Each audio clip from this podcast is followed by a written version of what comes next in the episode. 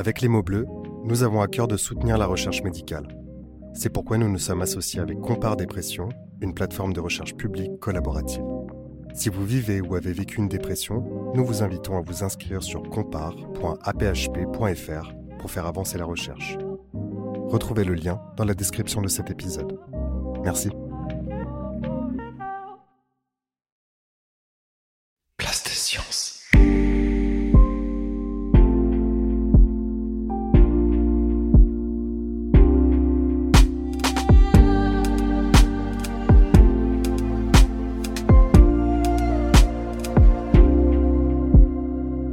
Rythme effréné de notre société moderne, les exigences sans fin, la pression constante pour être toujours plus performant, tous ces éléments peuvent nous pousser à nos limites, et parfois même au-delà. Aujourd'hui, nous abordons un sujet qui touche de plus en plus de personnes, le burn-out. Il s'agit d'un épuisement professionnel et émotionnel qui peut avoir des conséquences dévastatrices sur notre santé mentale et physique. Nous recevons aujourd'hui Franz qui nous livre son témoignage sur cet épisode douloureux de sa vie.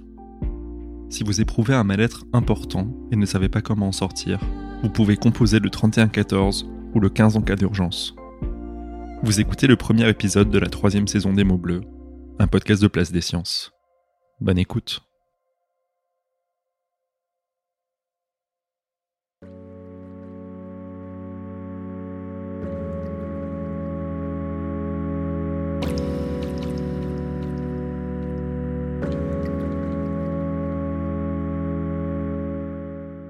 Bonjour Franz. Bonjour. Merci d'avoir accepté mon invitation à participer à cette émission. Merci à toi. Aujourd'hui, on va parler d'un sujet euh, qui est d'actualité, dont on parle aussi euh, beaucoup depuis plusieurs années, le burn-out, l'épuisement professionnel. Est-ce qu'avec tes propres mots, en une ou deux phrases, tu pourrais nous dire ce que c'est selon toi le, le burn-out? Alors, pour moi, le burn-out, c'est euh, un épuisement donc, professionnel qui arrive dans le, dans le cadre de notre travail. Et c'est tout simplement, en fait, une impossibilité de, de travailler un, un trop plein de d'émotions par rapport à, à son travail euh, par exemple euh, se faire reprendre tout le temps par son patron euh, avoir une charge de travail énorme. C'est pas vraiment une maladie mais plus un quelque chose qui va déclencher derrière plusieurs choses une dépression de l'anxiété etc c'est quelque chose qui pour moi arrive quand on s'y attend le moins en fait. Une sorte de de mal-être qui arrive euh, alors qu'on pensait pouvoir gérer on en est incapable en fait. C'est euh, c'est un épuisement au travail avec des conséquences derrière psychologiques qui peuvent être euh, assez graves. Donc, comme je disais tout à l'heure, hein, c'est comme une chute en fait. Hein. Avant ton burn-out, tu, euh, tu faisais quoi comme travail? Alors je suis développeur. Je suis toujours développeur euh, pour euh, des sites internet et des applications. Donc c'est de la programmation globalement. Je suis derrière un ordinateur et euh, je programme pour créer des logiciels, des sites internet, Ça faisait combien de temps que, que tu travaillais là-bas? Alors, ça faisait euh, deux ans et demi. J'ai commencé en 2014 et ça se finit en 2016, euh, début 2017. Donc, effectivement, c'est plus deux ans, deux ans et demi, quelque chose comme ça. De manière globale, sur les, les premiers mois ou les premières années avant le, cet épuisement, tu étais dans quel état d'esprit par rapport à, à ce métier dans cette, cette entreprise? Bah, tout s'est super bien passé, en fait. Euh, J'ai adoré euh, l'équipe, euh, le patron, toutes les personnes avec qui je, je travaillais. J'étais hyper content d'aller au travail. C'était la première fois où j'allais au boulot. euh, J'étais très heureux, quoi. J'étais content de ce que je faisais. Il y avait une bonne ambiance. Donc, tout allait bien. Est-ce qu'il y a eu un changement, un moment qui a fait que ton état d'esprit a, a changé? Je pense que beaucoup peuvent se reconnaître là-dedans. Petit à petit, il y a tout simplement eu une charge de travail plus importante. Voilà, euh, ça arrive, hein, les entreprises prennent des projets. Il y a des moments où il y en a plus ou moins. Mais souvent, quand on reprend du retard sur un projet, euh, il y en a un nouveau qui arrive. Donc, on prend encore plus de retard. On, démarre toujours en retard, on finit toujours en retard. Et je dirais que c'est ça le début euh, de la fin, en quelque sorte. L'accumulation de travail se multiplie et on finit par faire des horaires, euh, finit par finir bien plus tard, euh, commencer plus tôt, travailler à la maison. Le travail nous suit partout. On rêve de travail. On pense qu'à ça, en fait. Le week-end, euh, c'est presque un moment pour rattraper le retard. on est omnubilé par ça en fait. Même les moments de repos ne le sont pas du repos. Les vacances, pareil. On pense au boulot qu'on va avoir. En fait, les vacances, c'est une façon de prendre du retard, en fait, simplement. Donc, euh, on pose pas de jours de congé. Mais voilà, on n'a pas envie de décevoir les autres. On a une équipe qui compte sur nous. On n'a pas non plus, eux, de les mettre en retard. Sachant que généralement, ça touche pas qu'une personne, mais toute une équipe. Donc, on, se sent encore plus responsable euh, des autres. On n'ose pas quitter trop tôt. Ça devient impensable de, partir devant tout le monde euh, à une horaire qui semble tôt, en fait, mais qui est normal. Hein. C'est comme ça que je dirais que ça commence. Et pour qu'on se représente bien justement cette charge, c'était quoi tes, tes horaires euh, moyens dans, dans, une semaine, dans une journée? Parce que c'est vrai qu'on a souvent l'image un peu du trait d'humour quand une personne part à 17h, 17h30 de dire Ah, t'as pris ton après-midi. Euh, c'est déjà ça, c'est interprété comment? Et finalement les, horaires, c'est quoi? Ouais, Ce trait d'humour, on l'a fait beaucoup. C'était une façon de rigoler de la situation, hein. mais ça montre un état d'esprit. Alors moi, mes horaires, elles étaient, je pense, assez classiques. Hein. Les horaires officiels, c'était 9h, 18h, mais en vérité, c'était 9h, 19h, 20h, 21h. Et quand on rentre à la maison, en fait, on continue à faire des horaires. Donc, euh, il n'y a pas a pas vraiment de, de plage horaire, c'est toute la journée en fait. Euh, on se couche sur ça euh, et on va travailler jusqu'à parfois 23 heures. Et à la fin, fin, quand il y avait vraiment beaucoup de travail, c'était une heure, deux heures du matin, donc à travailler pour rattraper euh, le retard. Et comment est-ce qu'on fait dans ces, dans ces conditions-là pour équilibrer la vie perso et la vie professionnelle? Alors on ne le fait pas. Généralement, moi, à cette époque-là, euh, ma vie personnelle était euh, inexistante en fait. J'avais pas euh, d'à côté. Donc j'avais mon, mon équipe et tout ce qu'on faisait, si c'était des, des soirées, des choses comme ça, on le faisait ensemble. Donc disons qu'il n'y a personne qui me connaissait mieux que mes collègues à cette, à cette époque-là. on passait voilà 10 11 heures ensemble par jour et ça continuait euh, même en dehors du travail. Donc euh, le personnel professionnel se mélangeait. En fait. Il y avait absolument aucun moyen de faire la distinction. C'est quelque chose que j'ai remarqué aussi dans plusieurs autres boîtes où je suis allé. Hein. On travaille, petit apéro à la fin, on reste avec les collègues, on rentre, il est 23h, minuit, on va se coucher, on recommence le lendemain. Qu'est-ce qui fait que euh, cet état d'esprit, justement, de, privilégier la vie professionnelle à la vie personnelle se, met en place? Est-ce que c'est une quête peut-être de, validation professionnelle, une quête de euh, d'avoir l'impression de devoir prouver sa valeur ou est-ce qu'il y a autre chose? Exactement. Moi, je dirais que euh, pour moi, en tout cas, c'était une quête par respect, en fait, pour mon équipe ou les gens avec qui je travaillais.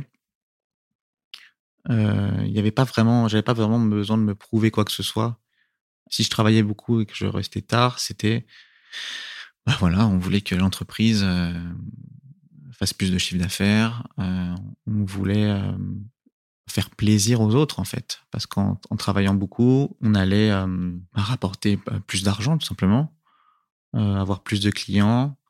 Il n'y avait pas, dans mon cas à moi, hein, une envie de prouver que j'étais le meilleur développeur ou faire le meilleur travail mes efforts étaient dédiés à la boîte, quoi. À la boîte et à ceux qui m'entouraient euh, dans ce milieu. Pour vraiment pas les décevoir, en fait. C'était d'autant plus une vraie pression, d'ailleurs. Parce qu'on pourrait se dire, à ce moment-là, bah, pourquoi tu quittes pas ton travail si tu travailles trop et que, comment dire, c'est comme si le capitaine quittait le navire. On se donne une, importance énorme. On se pense irremplaçable dans la boîte et on se dit, si moi je pars, la boîte elle coule et, et les autres avec en fait. Donc ils vont plus avoir de travail, ils vont plus avoir de, on se met une pression en fait qui est pas seulement fais ton travail, voilà de la journée et puis après c'est bon. Il y a une pression de bien le faire. Cette pression, elle est due au fait qu'on n'a pas envie de, de, gâcher la vie des autres en fait, de faire en sorte que la boîte ne marche plus et que, que plus personne n'ait de travail. Et concrètement, le, le mal-être, il a commencé de, de, quelle manière? À quel moment tu as eu des signes qui se sont mis en place? Donc là, je, vais, euh, je vais parler de mon burn-out de 2016 et puis euh, un que j'ai eu euh, plus tard en, 2021, puisque les, deux se ressemblent en fait. Alors les premiers signes, euh, Je dirais que c'est euh, le manque de sommeil, en fait. Euh, on finit par être fatigué en permanence déjà. On dort mal. On dort peu. la nuit n'est pas reposante. Donc, ça commence par une grande fatigue et un grand stress, en fait. Le stress, il est constant. Vraiment, la qualité de vie commence à baisser drastiquement. On finit par moins bien dormir, moins manger, plus avoir faim, faire passer le travail avant la nourriture. Niveau social, c'est catastrophique. Euh, on, finit par être euh, assez seul. Voilà, je dirais que les premiers signes, c'est surtout voilà le, stress, la fatigue, l'angoisse euh, de ne pas réussir à, finir le projet à temps. C'est une pression en fait constante en fait sur le cœur. C'est c'est insupportable à vivre au quotidien. Euh, parce que si c'était quelque chose qui durait qu'une heure, bon, euh, ça irait. Hein. Ça nous arrive de stresser, voilà, ça dure et puis ça passe. Sauf que quand ça s'étale sur une journée, c'est quelque chose qui devient euh, présent tout le temps et auquel on ne s'habitue jamais. Donc c'est hyper douloureux. à mon sens, l'anxiété comme ça, constante, c'est pas une douleur vive d'un coup, c'est quelque chose qui, qui survole notre vie en fait constamment, qui nous suit partout partout où on va. Je pouvais pas, par exemple, sortir euh, sans poser, euh, sans avoir cette angoisse, le stress de qu'est-ce que, qu'est-ce que, est-ce que je vais réussir à finir à temps? Est-ce que c'était, euh, ça finit par, de, par prendre toute ta vie, quoi. C'est, c'est une douleur qui dure, qui dure dans le temps, mais est-ce qu'elle va quand même crescendo? Il y, a, quand même un moment où, il y a un déclic, où il y a, où il y a une étincelle. Qu'est-ce qui fait justement, qu'est-ce qui amène à, à ce déclic et se dire qu'il y a un problème? Alors malheureusement, le déclic, il, arrive toujours trop tard. Quand on atteint un, niveau de stress et de fatigue, on a toujours l'impression que ça va aller mieux en fait. On se dit tout le temps non mais il va y avoir un tel changement dans la boîte, ça va aller mieux. Sauf que quand on a déjà atteint euh, un stress intense, qui augmente hein, forcément. je disais qu'il était constant, mais il augmente dans le temps. Si rien ne s'améliore, hein. c'est-à-dire si on continue d'accumuler des retards et que rien ne rien n'évolue à ce niveau-là, le stress va augmenter. Le burn-out, est, pour moi, il est jamais prévisible, en fait. C'est-à-dire que on pense qu'on maîtrise la situation et le lendemain, je rentrais chez moi et, euh, c'était terminé. Je savais que j'allais pas pouvoir retourner euh, travailler. Euh. Je dirais que le point de non-retour arrive. Ah, je pense que ça dépend de, chaque personne, hein, mais pour moi, ça arrivait après deux ans de travail et de stress, donc crescendo. Le jour d'après, je finissais chez un psychiatre, quoi.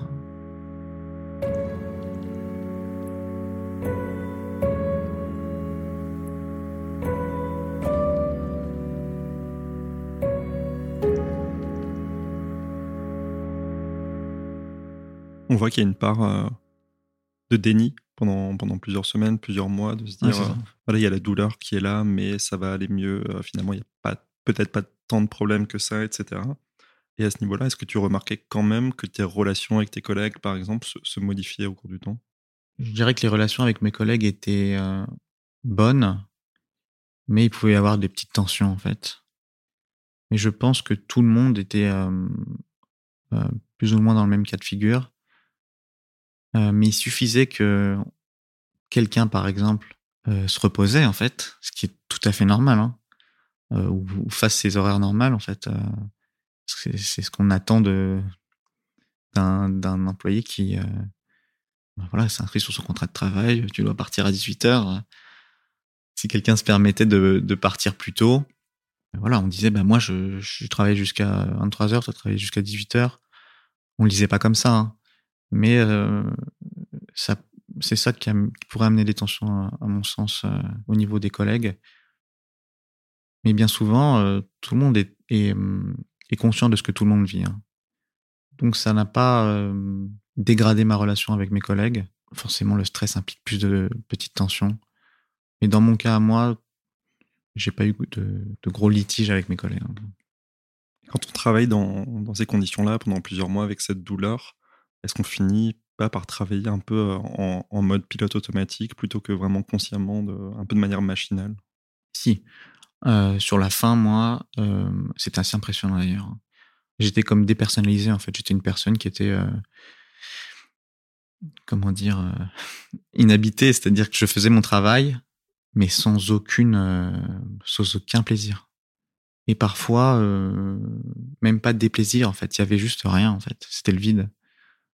Euh, j'étais un, fantôme et j'ai l'impression que c'était presque une stratégie pour mon cerveau de dire, de me mettre dans un mode comme ça pour pas souffrir.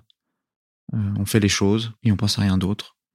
C'est, c'est, c'est comme une machine. Elle fait son travail quand on lui demande. Quand elle s'arrête, il n'y a plus rien. Quoi. Est-ce qu'au-delà de, du milieu du travail, ça a eu des conséquences euh, sur tes relations, par exemple euh, familiales, amoureuses, amicales? Amicales, c'est sûr que donc je voyais que mes collègues et mes amis, euh, je les voyais pas. J'essayais de voir de temps en temps mes parents, mais bon, c'est extrêmement rare. Il n'y en a pas le temps en fait. Et amoureuse, euh, pareil, le, le, vide, puisque pas de temps en fait. Euh, pas de temps, trop de travail. C'est quoi la, la, réaction justement des, des, personnes quand tu leur dis euh, bah, j'aimerais bien vous voir, et, mais en fait, j'y arrive pas parce que j'ai trop de choses à faire? Ça, ils comprennent. Et puis au, bout d'un moment, on leur dit ça deux fois, trois fois, quatre fois, et au bout d'un moment, ils arrêtent. Et là, on se retrouve tout seul. Enfin, les autres ont l'impression que vraiment, c'est presque une excuse pour pas les voir, en fait. Et surtout, on finit par parler que travail, en fait. Même en dehors, même avec des amis qui n'ont rien à voir avec le travail. On finit par parler de ça on n'est pas agréable en fait. On ne devient pas une, une personne euh, à qui on a envie de parler. Ouais, tout devient euh, d'un coup bien plus sombre en fait. Est-ce qu'auparavant tu avais déjà eu euh, des antécédents justement de, stress intense, d'anxiété ou de, troubles dépressifs? J'avais de, l'anxiété quand même. Beaucoup d'anxiété, la peur de sortir dehors, de me faire agresser, des peurs assez, euh, assez classiques, euh, des troubles obsessionnels compulsifs aussi, quelques-uns. J'avais pas d'antécédents de, dépression. Après, j'ai eu des grosses angoisses lors de mes études supérieures que j'ai dû abandonner à cause de ça. Mais rien de rien de semblable. De toute façon, c'était des, des, petites choses hein, comparé à ça. Tu l'as dit du, du, jour au lendemain, tu es allé consulter euh, un psychiatre. Qu'est-ce qui a fait que tu t'es que tu t'es décidé euh, déjà à aller voir un psychiatre et pas un psychologue, par exemple, ou ton médecin généraliste euh, Et finalement, tu, tu l'as vu pendant combien de temps? Euh, j'ai décidé d'aller le voir parce que j'avais des, des, idées noires en fait simplement. Pour le coup, c'était euh, risqué pour ma vie de pas me faire soigner. Je savais pas ce qui m'arrivait, je savais pas ce qu'était, je sais pas ce qu'est le burn-out euh, à ce moment-là. Je l'ai su bien, après. Hein. Quand j'ai eu donc euh, cette phase de burn-out qui arrivait, euh, voilà pratiquement du jour au lendemain, ça faisait des années que voilà que j'adorais développer. Et du jour au lendemain, je voulais plus jamais toucher un ordinateur de ma vie. Et surtout, je voulais mourir, simplement. C'est-à-dire que c'était euh, voilà, très sombre. Et donc, ça a commencé voilà, par un, une consultation avec un psychiatre. Il m'a prescrit des, des anxiolytiques, pas d'antidépresseurs. Et c'est tout, en fait. Euh, maintenant, avec du recul, euh, cette première prise en charge était, était pas bonne, en fait. Il n'y a pas eu euh, d'explication sur ce que, que j'avais, sur ce qui m'expliquait. Le, le, traitement était surtout euh, médical. Ouais. Mais je dois dire que ma première fois que je suis allé voir un psychiatre, c'était assez froid en fait. Donc, faut savoir que après le burn-out, donc j'ai annoncé ma démission, mais j'ai continué à aller euh, au travail, ce qui est assez, euh, ce qui est assez étrange maintenant que j'y repense. Je sais pas comment je, sais pas vraiment comment j'ai fait. J'ai quitté la boîte et puis après je faisais que de dormir euh, 14 heures par jour. Euh, donc là, je suis rentré dans une phase de dépression et pendant, euh, je dirais, un an, c'était euh, dormir tout le temps, en permanence. Et puis des envies, euh, des idées noires, des envies suicidaires, ce genre de choses. Puis à un moment, je me suis dit, mais c'est pas normal de, pas, normal de vivre comme ça en fait. Il me semble pas que le, le, but de la vie soit de souffrir 24 heures sur 24. Et donc à ce moment-là, j'étais très j'étais pas du tout dans le milieu euh, psychologue. C'est, un peu des, préjugés qu'on peut avoir euh, quand on connaît pas le milieu, euh, de se dire que voilà, les psychologues, c'est, pour les fous. Tout ce milieu-là, ça, c'est, ça me concerne pas, je suis pas dingue. je trouve juste que ma vie est nulle. Donc, c'est, vrai. C'est, mais, donc, c'est pas, j'ai pas un problème. C'est juste la vie qui a un problème, en fait. Et à un moment, quand même, je me suis dit, bon, les autres, ils sont quand même, ils sont bien dans leur vie, ils sont heureux et tout moi c'est moi c'est mort c'est à dire que moi je peux plus euh, je peux plus accéder à ça au début on est un peu dans le déni quand même enfin on est carrément dans le déni en fait euh, il n'y a pas de maladie, il n'y a pas de problème. De toute façon, ce monde, il est, beaucoup trop, trop mauvais. Le travail, c'est nul. Je recommencerai plus jamais à travailler. C'est, c'est l'enfer. À ce moment-là, j'avais même plus envie de, j'avais pas vraiment envie de mourir. J'avais juste envie que la vie passe rapidement et que je meure de vieillesse rapidement, quoi. Je me dis, voilà j'ai fait, j'ai fait le tour. Je, sais ce qu'il y a à savoir de la vie maintenant. On va attendre que ça se termine tranquillement, quoi. J'en parlais à, mes parents pendant ce moment-là. Et puis, euh, ça, les, ça, les, ça les désespérait, en fait, ce que je disais. C'était horrible pour eux. C'était une sorte de résignation, en fait, à, l'envie de vivre, à l'envie de faire quoi que ce soit. Et c'était incompréhensible pour eux. Donc, généralement, on fait vraiment pleurer ses proches euh, juste en expliquant ce qu'on ressent, en fait. Et euh, moi, je comprenais pas. J'étais persuadé que vraiment, j'avais fait mon temps, quoi, alors que j'avais 26 ans. Et que, voilà, que j'étais juste plus intéressé par, euh, par le reste et que c'était pas grave, c'était comme ça. Euh. Je me suis dit, bon, quitte à, d'accord, t'as envie de mourir, mais euh, tente au moins une dernière chose. et c'est, donc j'ai juste tapé, en fait, ça sur Internet. Puis j'ai découvert le burn-out à ce moment-là. Parce que, comme je disais, j'avais vu un psychiatre avant, mais il m'avait pas du tout dit que c'était un burn-out ou quoi que ce soit. Lui, il était là, vous avez des anxiétés, euh, voici des anxiolytiques. Ce qui est euh, quand même une exception parce qu'après les autres euh, personnes du milieu psychiatrique que j'ai vues étaient bien bien mieux. Donc c'est comme les médecins, ça arrive. Hein. Parfois on tombe pas sur celui qui nous correspond. Donc j'ai juste fait mes recherches sur internet. J'ai bêtement tapé. J'ai plus envie de vivre, la vie ne m'intéresse plus, etc. Et puis j'ai vu plein de personnes qui étaient exactement précisément dans mon cas j'ai commencé à entendre le mot de burn-out, etc. Donc ça a donné un nom en fait sur ce que je ressentais. Et euh, la solution à ça, bah, c'était euh, entre autres euh, d'aller voir un psychologue. J'ai pas du tout eu envie au départ. Je me suis dit mais je vais pas raconter ma vie, ça intéresse qui ça Pourquoi je raconterais ma vie à quelqu'un? Ça va pas du tout régler mon problème. Mon problème c'est que c'est que le monde du travail est trop compliqué, trop dur et que la vie vaut pas tant que ça le coup d'être vécu en fait. Euh, je la trouve pas terrible moi cette vie. Donc je vois pas en quoi euh, euh, discuter allait me changer. En plus il y a toute cette, chose où tu dois rechercher le psychologue. Tu l'entends toujours dire ouais il faut trouver un bon psychologue. Donc déjà qu'on est dans un état pas possible, si en plus on doit faire des recherches pour trouver quelque chose dont on n'a pas envie, c'est très compliqué. J'ai juste sorti Doctolib, j'ai tapé psychologue à côté de chez moi et puis j'ai pris la première personne. Et je me suis dit, bah voilà, t'as pris rendez-vous, vas-y. Et après ça, tu mettras fin à tes jours si t'as vraiment plus envie de vivre. Mais au moins, t'auras essayé euh, ce qu'on te propose. Donc, euh, je suis allé la voir. Ça a été très bizarre au début. Je me voyais à parler avec quelqu'un qui ne disait pas un mot, en fait. J'étais très gêné. Donc, je racontais un peu euh, ce qui s'était passé sans vraiment y croire. Donc, une première séance est passée, voilà, bon. Deuxième séance, pareil. Je, je ressens pas de, mieux. Je me dis bon, ça sert pas à grand chose, mais euh, je me dis je veux quand même honorer mon rendez-vous. À la fin, elle, me prescrit toujours, enfin, elle me prend toujours un prochain rendez-vous et j'ose pas dire non. donc, euh, donc je le prends quand même. Et puis troisième séance, il commence à avoir euh, des effets. Donc ça, c'est mon cas à moi, hein. mais ça n'a pas été immédiat.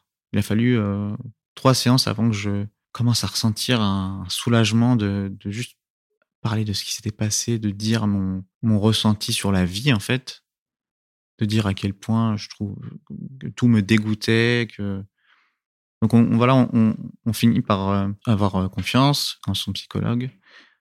Au fur et à mesure, on commence à, à raconter euh, des choses qui nous passent par la tête, en fait, tout simplement. Au début, je me suis dit, il faut que je vienne avec un plan, il faut que j'expose ce que je vais dire, etc. en fait, non, il y a juste un siège. Elle est assise en face. Il y en a qui aiment bien aussi s'asseoir dans le sofa. Moi, voilà, j'étais juste en face d'elle et puis je racontais tout ce qui me passait par la tête. Et elle ne disait pas un mot, en fait. Et au début, ça paraît très bizarre, mais euh, à force, on va mieux, en fait. Je ressortais de la séance avec une sorte de poussée de dopamine, quand J'étais euh, soulagé d'avoir pu dire à quelqu'un qui me qui me répondait pas, en fait, qui me jugeait pas, tout ce que j'avais envie de, de dire sur la vie en règle générale et le travail. Je parlais pas forcément de ce qui s'était passé au travail. Hein. J'expliquais tout ce que je détestais euh, en fait dans ce monde. Et à force, il faut se rendre à l'évidence que euh, bah, parler, c'est salvateur en fait. Et ça, pour moi, c'était euh, impossible avant d'en avoir, fait, fait l'expérience. Bon, déjà, pour moi, j'avais du mal à croire en la dépression, en fait. Euh, ça n'existait pas. Les gens qui veulent se suicider, je comprends pas, en fait. Euh, c'est donc ça, c'était quand j'étais avant le burn-out et quand j'étais bien dans ma vie. Impossible de, comprendre les personnes qui faisaient ça. J'étais presque, en fait, arrogant, en disant comment tu peux mettre fin à tes jours? C'est honteux, c'est n'importe quoi. Pour moi, c'est un truc, je sais pas, qu'on fait. J'ai stigmatisé beaucoup euh, les gens euh, quand j'entendais parler de ça, en fait, quand j'entendais parler des dépressifs. Il y a quelque chose qui s'est passé à force d'en parler. C'est pas mon ami, ma, psychologue, en fait. À la fin, je la paye. Donc là, ça, ça me rassurait. Parce que je me dis, je suis pas là en train d'exposer ça à mes potes euh, ou à ma famille, en culpabilisant de leur avoir raconté ma vie euh, quel point ça doit les ennuyer. Là, euh, à la fin, je lui, je lui paye une somme d'argent pour avoir écouté euh, ce que j'ai à dire. Avec cette découverte qu'en parlant de ces problèmes, on prend un recul dessus et on va mieux en fait. Et ça, il faut se le mettre dans la tête en fait. C'est comme ça en fait. Quand tes parents ils entendent que tu as envie de mettre fin à tes jours ou que t'aimes plus la vie, c'est horrible. Tu vas avoir un retour derrière qui va être affreux. Tes parents ils vont, devenir fous en fait. Tes amis pareil, ils te jugent là-dessus donc ça n'aide pas en fait, ça fait ça fait l'effet inverse. Alors parler à un professionnel qui a l'habitude d'entendre euh, des personnes euh, dire des choses euh, qui sont horribles pour le commun des mortels en fait, qui sont pas du tout exposés à ça. Pour eux, c'est quelque chose de tout à fait normal. Ils ont l'expérience et ils paniquent pas quand quelqu'un dit je vais me suicider en fait. Voilà, parler, c'était parler avec quelqu'un professionnel dans ce domaine quoi. Et ça fait une différence énorme. Donc c'est pour ça que je pensais que la parole ça servait à rien parce que je parlais à mes parents, je parlais à mes à mes à mes amis de cette de, de ce problème-là, mais ça changeait rien. Donc pourquoi est-ce que j'aurais pensé que parler de ça à un psychologue allait changer quoi que ce soit? Enfin, Il est pas différent, il pas dire des des mots totalement différents. Bah si en fait. Et ça c'est quelque chose faut se forcer à le faire. Si on n'est pas là-dedans, moi je trouve que euh, alors c'est peut-être pas la solution à tout hein, mais je trouve que faudrait quand même euh, un moment, y aller sur un coup de tête et, dire bah, je teste, au moins je m'aurais moins bête. Testons, mais il faut quand même tester une, deux, trois séances quand même. Faut, surtout si, si le mal-être est profond. Hein. Faut pas hésiter à, à un peu persévérer. C'est pas grand chose, hein. c'est trois heures en tout. Et ça peut, ça peut nous changer la vie.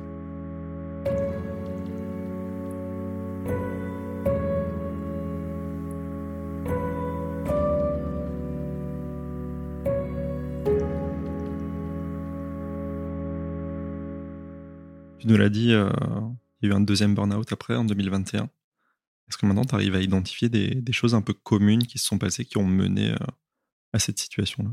Donc, en 2021, j'étais dans une agence. Ce genre d'agence, voilà, c'est, comme je disais tout à l'heure, euh, plusieurs projets très différents qu'on doit terminer en temps et en heure. Et c'est quelque chose sur lequel on peut prendre du retard, donc qui, qui vont, des choses qui vont s'accumuler, etc. Et là, j'ai ressenti la même chose donc en 2021 une progression de la charge de travail, tout doucement. Voilà. Euh, la charge de travail commence à augmenter. Alors on dit, oh là là, je, commence à, je commence à finir plus tard là. Donc euh, au début, on finit à 18h, après 19h, 20h. On se dit, voilà, c'est, pas grave, euh, ça arrive des jours, des semaines où il y a beaucoup de travail, et puis après, ça va mieux. Sauf que là, ça commence à durer, et je remarque le même schéma. Je remarque le même schéma, on finit par penser qu'à ça, à rêver de ça même. Progressivement, je, voilà, je, commençais à comprendre qu'il y avait quelque chose qui allait pas, dû à mon expérience passée. Et c'est ce qui m'a permis d'échapper au pire, puisque en 2014, donc j'étais pas du tout euh, au, courant qu'on pouvait euh, devenir euh, malade en, travaillant beaucoup. Mais l'impact que ça a eu sur ma vie, hein, donc quand j'ai fait mon premier burn-out, a été tel je me suis dit, plus jamais je refais ça. Parce qu'il a fallu un an ou deux avant de me remettre pleinement à, juste toucher un ordinateur, en fait. J'étais dégoûté de l'informatique. Donc, pas que ça à faire de perdre un an ou deux euh, dans ma vie à, être, euh, être déprimé. Et je me suis rappelé que la première fois, j'avais toujours tendance à dire je gère, je gère, je gère, ça va, ça va aller mieux. Retard, je vais le rattraper. Et là, je remarquais que non, je, je le rattrapais toujours pas. Il est sorti de nulle part. Du jour au lendemain, j'ai arrêté. C'est très particulier, hein, parce qu'il y avait des, donc des personnes qui attendaient mon travail, en fait. j'étais sur un projet énorme qui devait être fini le lendemain. Pas le choix, c'est-à-dire, c'est, et c'est pas des petits projets, donc c'est des clients qui payent des centaines de milliers d'euros quand même. Donc la pression que ça nous met, elle est énorme. On se dit, s'il n'est pas rendu demain, c'est foutu. Je savais que j'allais pas le finir le lendemain. Et ça me stressait tellement de, de le dire ou de, que ça me crée des, ça me crée des, crises d'angoisse, mais énormes. Et à ce moment-là, je dis, bah, arrête là tout de suite. Donc j'ai pu arrêter comme ça du jour au lendemain en, me souvenant de ce qui s'était passé la première fois et en me disant, si tu refais un truc comme ça, euh, tu peux y passer en fait. Euh, fais attention, euh, la santé mentale, c'est tout aussi important que la santé physique et coupe net. Donc j'ai coupé net. Voilà, comme je sais pas, quelqu'un qui ferait de l'escalade et qui, voit que sa prochaine accroche ne va pas tenir, au lieu de la tenter et de se dire, bah non mais ça va peut-être passer là, je pense que ça passe. A quand même des gens que ça passe. là, je lui dis, non en fait, j'abandonne, je, fuis en fait. Donc j'ai fui, je suis parti, euh, et le lendemain, je suis pas revenu. Et voilà, j'ai écrit un, mail en disant que la pression était tellement grande que j'avais peur pour ma vie, en fait. Et c'était effrayant, en fait, parce que je me suis dit, mais les autres, ils vont devoir se prendre ce, projet-là, alors qu'ils ont déjà des tonnes de projets. Euh, et moi, je vais leur donner ça en plus. Euh, c'est horrible, en fait. Je, vais faire souffrir tout le monde, en fait. Je me suis dit, mais soit tu quittes le navire, soit tu coules avec, en fait. Donc, entre la vie et la mort, euh, pour moi, le choix était vite fait euh, à ce moment-là. Je me dis, je vais pas tout gâcher euh, encore une fois, quoi. Et donc, j'ai juste fui, en fait. C'était une fuite, comme on fuirait un, danger euh, immédiat, euh, bien visible, un ours. on se dit, si, si, je continue par là, je vais me faire tuer. Bah là, c'était la même chose, en fait. Si je continue par là, ça allait être le burn-out je pense que beaucoup de personnes en fait euh, n'osent pas fuir parce que justement ils ont peur du regard des autres en fait et peur de ce que les autres vont penser en disant mais euh, tu nous as abandonnés en fait. Personne n'a jamais pensé ça parce que j'ai dit qu'en fait ma vie en dépendait. À ce moment-là, euh, qui va dire bah non non tue-toi la tâche. En fait, j'étais pas obligé euh, non plus de, venir en fait. L'avantage, c'est que j'avais euh, la possibilité de, de pouvoir abandonner. C'est-à-dire que j'avais pas de d'enfant à charge, de devoir gagner de l'argent. Euh, parce qu'on on pourrait très bien dire, bah oui, mais c'est facile, t'es parti du jour au lendemain, mais il y en a qui peuvent pas, en fait. Ils s'ils font ça, et on finira à la rue. Honnêtement, j'aurais préféré finir à la rue largement plutôt que de devoir mourir en fait euh, de, d'épuisement. C'était même plus une question à ce moment-là. Je savais que ce qu'elle m'avait fait le premier burn-out, tout sauf ça en fait. Tout sauf euh, réavoir des idées noires, euh, recommencer tout ça. J'étais vraiment prêt à, à me dire s'il faut que je vive dans une tente pour euh, éviter ça, je le, ferai, je m'en fiche en fait. Euh.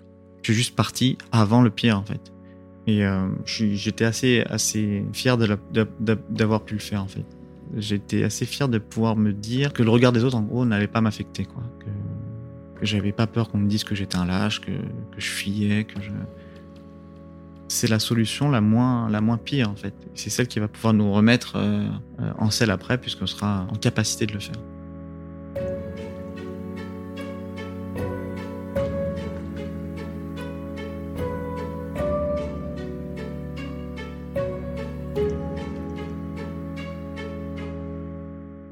Et aujourd'hui, euh, quelques années après, ça se passe comment au niveau du travail? Qu'est-ce que tu as, mis en place pour euh, changer aussi ton rapport au travail, par exemple? Donc, je travaillais à, Paris et euh, je me suis rendu compte que je travaillais beaucoup pour payer mon loyer, payer tous mes frais, etc. Je pouvais pas vraiment faire un travail, trouver un travail où j'allais moins travailler, en fait, puisque j'allais moins gagner et je pourrais pas avoir le confort de vie que je rêvais d'avoir.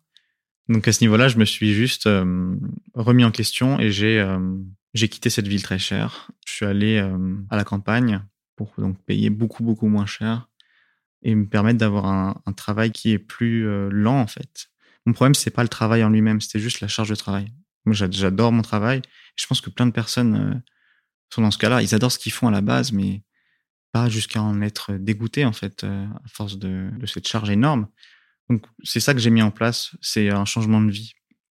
Je pouvais pas moins travailler euh, en habitant à Paris. Mais moi, j'ai pas trouvé la solution à ça en tout cas. j'ai juste instauré une lenteur en fait. Voilà, au lieu de mettre euh, une semaine pour créer un site internet, bah, j'allais mettre un mois.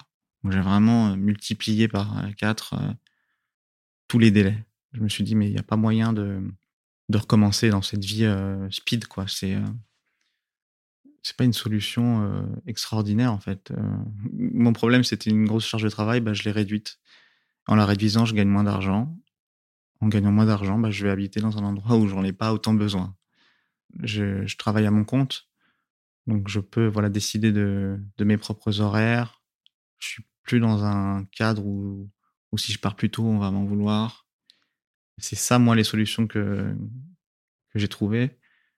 La campagne, ça me va très bien. Il y en a qui détestent ça. Euh, j'ai pas d'enfants, euh, j'ai pas de personne euh, qui euh, m'empêche de faire ce que je veux, de cette façon de vivre plus lentement elle n'est pas venue non plus du jour au lendemain. Ça, voilà, ça m'a pris un peu de temps. Parce qu'au début, j'aimais quand même bien la ville. C'est venu progressivement. Il faut se laisser un peu de temps, je pense, de réfléchir à des solutions. Et en, attendant, en fait, bien sûr, aller consulter des, professionnels de santé. C'est grâce à ça que j'ai pu avoir, moi, ce temps de, de, réflexion et de pas, être, de pas ruminer tous les, tous les problèmes dans ma tête. Pour euh, trouver des solutions euh, dans sa vie, pour moi, il faut avoir l'esprit libre, en fait. Sinon, voilà, je vois, je vois pas, sinon, je vois pas comment faire. Je vois pas comment trouver de solution à, à ces problèmes si déjà on n'a pas euh, la capacité de, d'en trouver. Tu nous as beaucoup parlé de, de ta thérapie avec une psychologue et euh, de ton échec un peu euh, infructueux avec un psychiatre voilà, qui n'était pas forcément le, bon. Est-ce que tu es retourné justement dans, ce cadre médical de la psychiatrie ensuite? Donc après un an avec un psychologue, les choses étaient mieux, mais j'avais quand même l'impression qu'elles pouvaient être meilleures. Euh, j'avais toujours euh, voilà, un petit fond dépressif. Euh, voilà, j'avais beau parler de, mes propres problèmes, il restait que bah, je dormais beaucoup. En fait. Déjà, je dormais beaucoup, j'avais du mal à manger.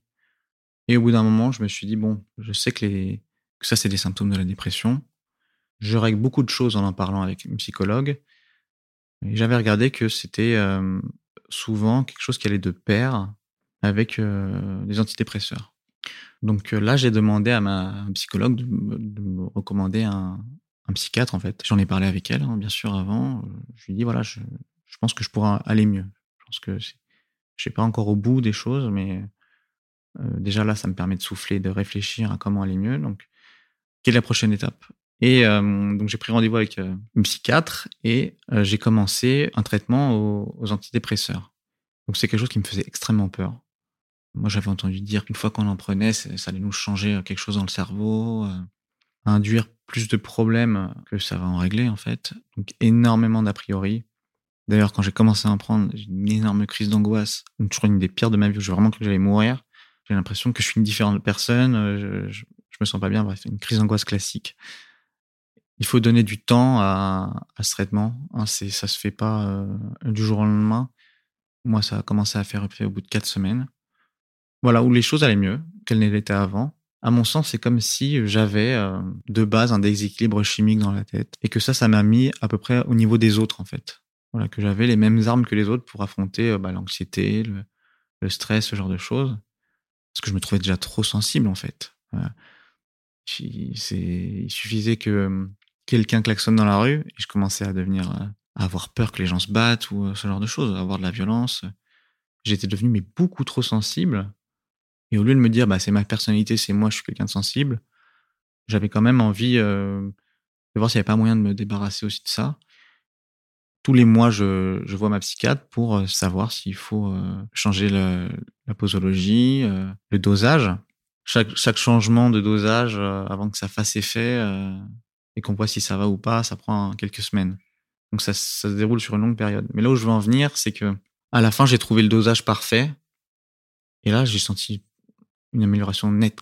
C'est euh, un phénomène, je pense, qui est purement chimique. Hein, mais je me sentais beaucoup mieux après un dosage qui était euh, vraiment précis. Pour le coup, j'étais assez surpris euh, que si je prenais 10 mg en moins ou 20, ça allait plus du tout. Et de pas hésiter à dire à ma psychiatre que que je trouve qu'on est un peu bas ou qu'on est un peu haut, parce que c'est le, le, seul moyen en fait qu'ils ont pour euh, juger l'état d'inflation.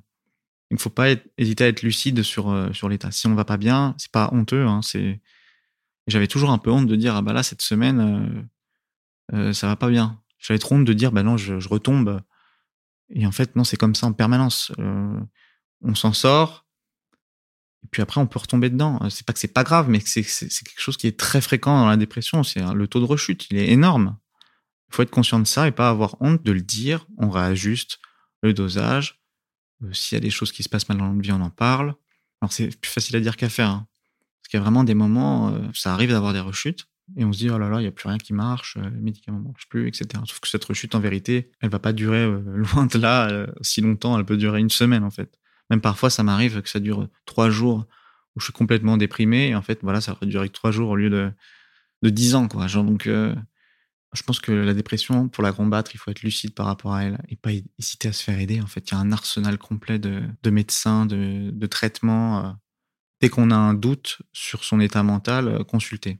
Même si c'est des trucs qui paraissent euh, anecdotiques, ça peut être des choses, euh, voilà, qu'on on va pas dire ça à ses amis. Hein, c'est honteux hein, de dire ah, j'ai eu peur parce que je me suis fait klaxonner ou j'ai eu peur parce que quelqu'un m'a bousculé. quoi. Il n'y a pas moyen que je raconte ça à, mes proches. Mais par contre, euh, je vais pouvoir le dire à ma psy, mes psychologues sans avoir de jugement en fait. Et en fait, on s'en fiche. C'est pas nous qui décidons en fait, c'est le cerveau. Hein. Donc à un moment, il faut le prendre comme un organe qu'on contrôle pas autant qu'on le voudrait. Et voilà, avoir cette lucidité dessus et de se dire, bah, parfois il tombe malade. C'est comme tous les autres organes. Pourquoi il serait différent Pourquoi le cerveau il exigerait euh, moins de notre part en fait euh, Non, en fait, c'est la raison principale de, notre conscience. Et euh, c'est une des choses les plus importantes. Il faut le traiter en tant que tel. Il faut en prendre soin en fait. Chaque fois qu'on ignore des, des, des signaux de, de mal-être, ça ne fait qu'accumuler la dette qu'on a euh, envers sa santé mentale. Et un jour, on va devoir la payer cette dette. Et souvent, la dette, c'est le burn-out, c'est la dépression et plein d'autres maladies. euh. Il faut pas sous-estimer euh, ça en fait. C'est vraiment l'organe qu'il faut moins le sous-estimer. Merci France d'avoir participé euh, à cette émission et d'avoir euh, partagé avec nous ton, ton histoire. Merci à toi.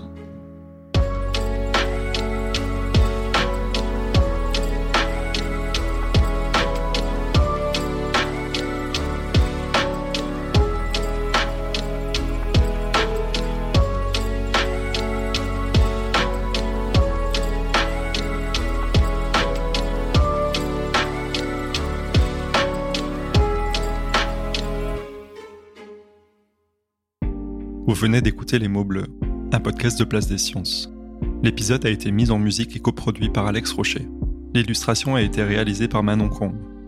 Si vous souhaitez nous soutenir, vous pouvez nous laisser 5 étoiles et un commentaire sur Apple Podcast ou 5 étoiles sur Spotify mobile. Vous trouverez également des ressources sur notre site placedesciences.fr. Merci de votre fidélité et de votre engagement à nos côtés, et à très bientôt.